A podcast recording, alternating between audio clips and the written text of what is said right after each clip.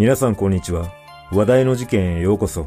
今回取り上げる事件は、加古川ダム女性死体遺棄事件です。この事件は、殺害された女性が男二人により、ダムに遺棄された事件ですが、女性は遺棄した男の手により、死に至ったにもかかわらず、裁判所の判決に世間は多くの不満を抱く結果となりました。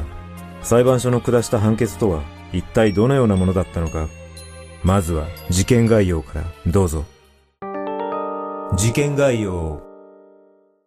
2018年8月11日午前8時35分頃、兵庫県加古川市にある権現ダムで釣りをしていた男性から、ダムに浮いている一生ケースの中に人のようなものが入っていると警察に110番通報があった。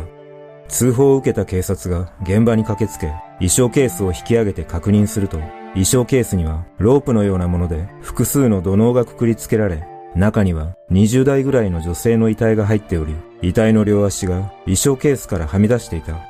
遺体は白い T シャツに白い長ズボン姿で、目立った外傷はなく、腐敗は進んでいなかった。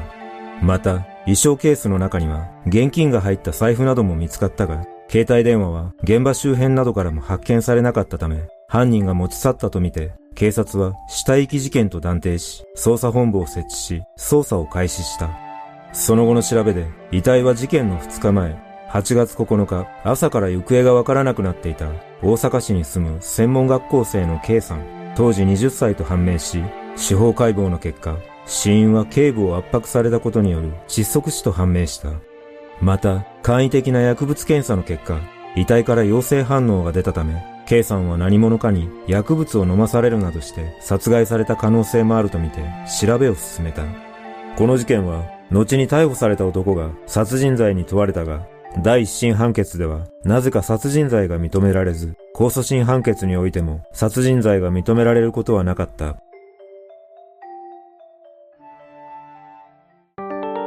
警察の捜査。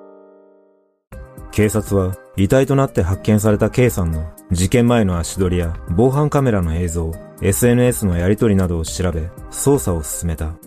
その結果、K さんが行方不明になる直前の8月9日未明、K さんの知人に送った自宅の近くにいるという LINE メッセージを最後に連絡が途絶えたことが分かった。また、K さんのツイッターには行方不明になる数日前に見知らぬ男に後をつけられ逃げたという内容の投稿をしていたことも分かり、事件との関わりを調べた。その後、K さんの自宅マンションを捜索したところ、部屋に荒らされた形跡はなかったが、マンションの防犯カメラに8月9日未明、K さんが自宅マンションを出てタクシーに乗る姿が映っていたことが分かり、その時着ていた服装と遺体で発見された際の服装が似ていたため、外出先で事件に巻き込まれたとみて、交友関係でトラブルがなかったかなど、さらに捜査を進めた。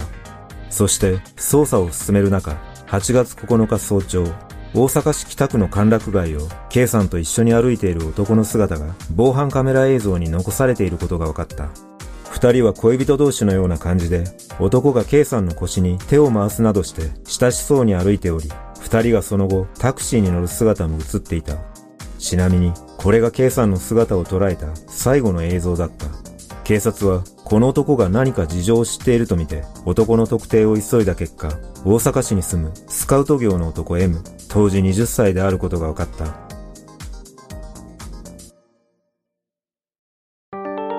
犯人の特定。その後の調べで、K さんと M がタクシーで向かった先は、大阪市内にある M の自宅マンションだったことが判明した。そのマンションの防犯カメラを調べた結果、8月9日に M が大きな荷物のようなものを部屋から運び出す姿と、その荷物を車に乗せているもう一人の男の姿が映っていた。荷物を運ぶ際に使ったとみられる車はレンタカーだったことが判明し、そこからもう一人の男が無職の愛、当時42歳だったことが分かり、愛は8月9日午前から10日の午前までこの車を借りていたことも分かった。さらに、K さんの遺体が遺棄された現場は、愛の実家から6キロほどしか離れていない場所だったため、土地勘のある愛が遺棄現場を主導したとの見方が強まった。また、遺棄現場近くの防犯カメラにも M と愛らしき人物が映っており、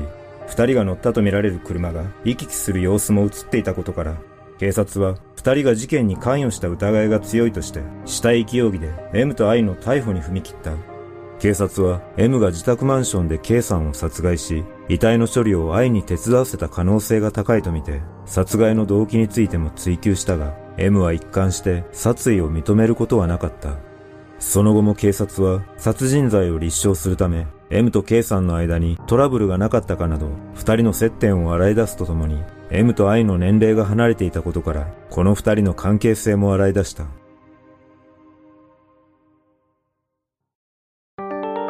それぞれの関係。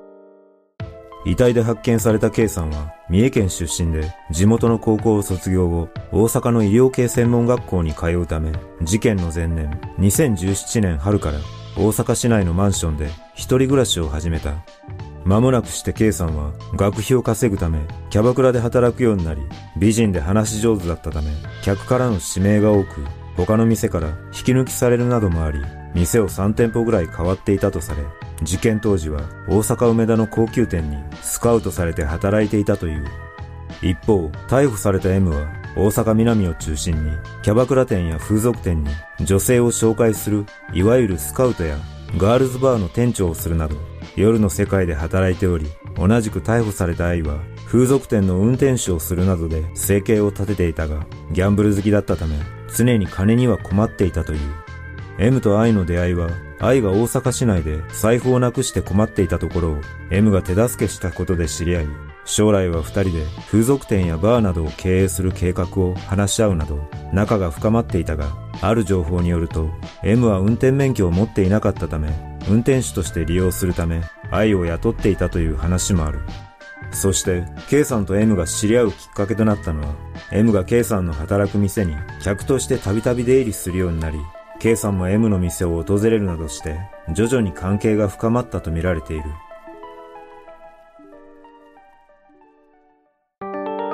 注目の判決。2019年6月25日、神戸地裁で愛に対する判決公判が開かれ、死体遺棄の罪に問われた愛に対して、懲役1年6ヶ月、執行猶予3年の判決が言い渡された。愛は公判中、運んだ荷物が死体だとは知らなかった。と主張していたが、裁判長は、遺体を入れた衣装ケースを段ボール箱や粘着テープで厳重に梱包し、人目を避けて運んだと指摘し、ケースの重さが4、50キロあったことから、遺体かもしれないとの認識があった、と愛の主張を退けた。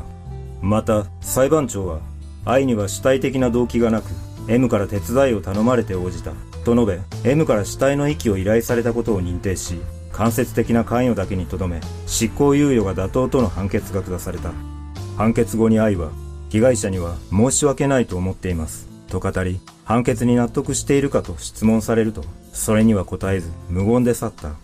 この判決を受け、K さんの母親は、被告らには引き続き、嘘偽りのない本当のことを全て真摯に話すよう強く望みます。と述べた。そして、2019年12月11日、M の判決公判が神戸地裁で開かれた。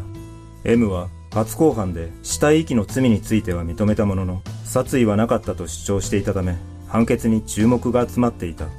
検察側は、遺体の首の圧迫は長時間に及んだ、として、M の殺意が認められると主張してきたが、判決では、M が K さんの同意の上で首を絞めたと判断し、死亡の危険性が高いと認識していたと認めるには疑いが残る、と述べ、さらに、防犯カメラに二人が手を繋いでマンションに入る姿が映っており、短時間でトラブルに至るとは考えにくい、として、検察側の主張を退け、裁判長は M の殺人罪の成立は認めず、傷害致死罪を適用し、懲役7年という驚きの判決を言い渡した。この判決結果に、遺族はもちろん、世間でも不満を抱く人が多く、検察側が控訴するかどうかに注目が集まった。そして、同年12月24日、検察は判決には重大な事実誤認や訴訟手続きの法令違反があるとして控訴した。2021年2月9日、大阪高裁で開かれた控訴審判決で裁判長は殺意はなかったという M の弁解に不自然や不合理な点はないと述べ、検察側の控訴を退け、一審に続いて懲役7年を言い渡した。これによってこの事件は最後まで M の殺意が認められることなく、遺族の無念が晴らされることはなかった。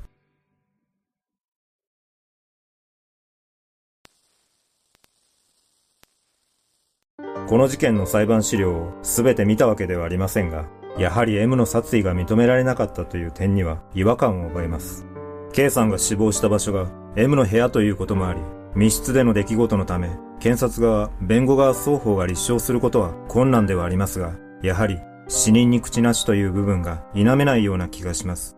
M は K さんと性行為中にプレイとして首を絞めることを K さんから求められ考察してしまったと主張していますが、仮にこれが嘘の証言だとして裁判所が認めたとなれば、遺族にとってこれほど屈辱的なことはありません。